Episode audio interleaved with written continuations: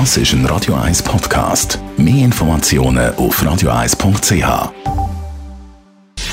Gesundheit und Wissenschaft auf Radio 1. Unterstützt vom Kopfwehzentrum Irlande Zürich. www.kopfwww.ch Traue keiner Statistik, die du nicht selber gefälscht hast. Ein Zitat, wo unter anderem auch Winston Churchill zugewiesen wird.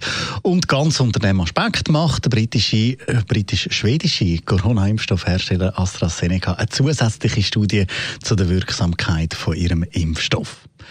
Zahlen fälschen? Nein, natürlich nicht.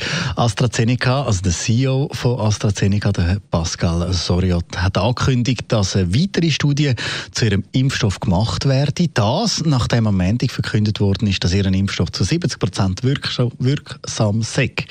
Mit dem Blick so auf die Konkurrenz, wo ja da die anderen zwei Hersteller beide 90 Prozent Wirksamkeit ausgewiesen haben, hat natürlich das jetzt nicht unbedingt das beste Licht auf den Impfstoff geworfen.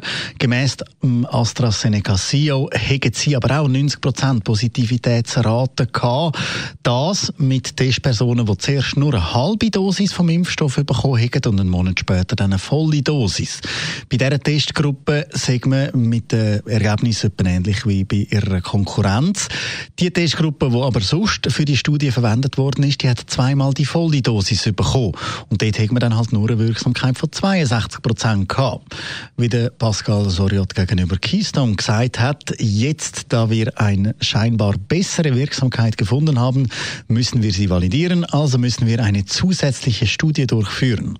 Die neue Studie werde daher die Wirksamkeit vom Impfstoff mit der niedriger Dosis bewerten. Der Vorteil von der AstraZeneca-Impfstoff, der ist ja dann, dass er eben auf einer bereits erprobten Technologie aufbaut, dass er kostengünstiger ist als das Konkurrenzprodukt von Pfizer und BioNTech oder auch Moderna und dass er im Kühlschrank kann aufbewahrt werden Also so viel Vorteil, jetzt muss man es nur noch einmal validieren.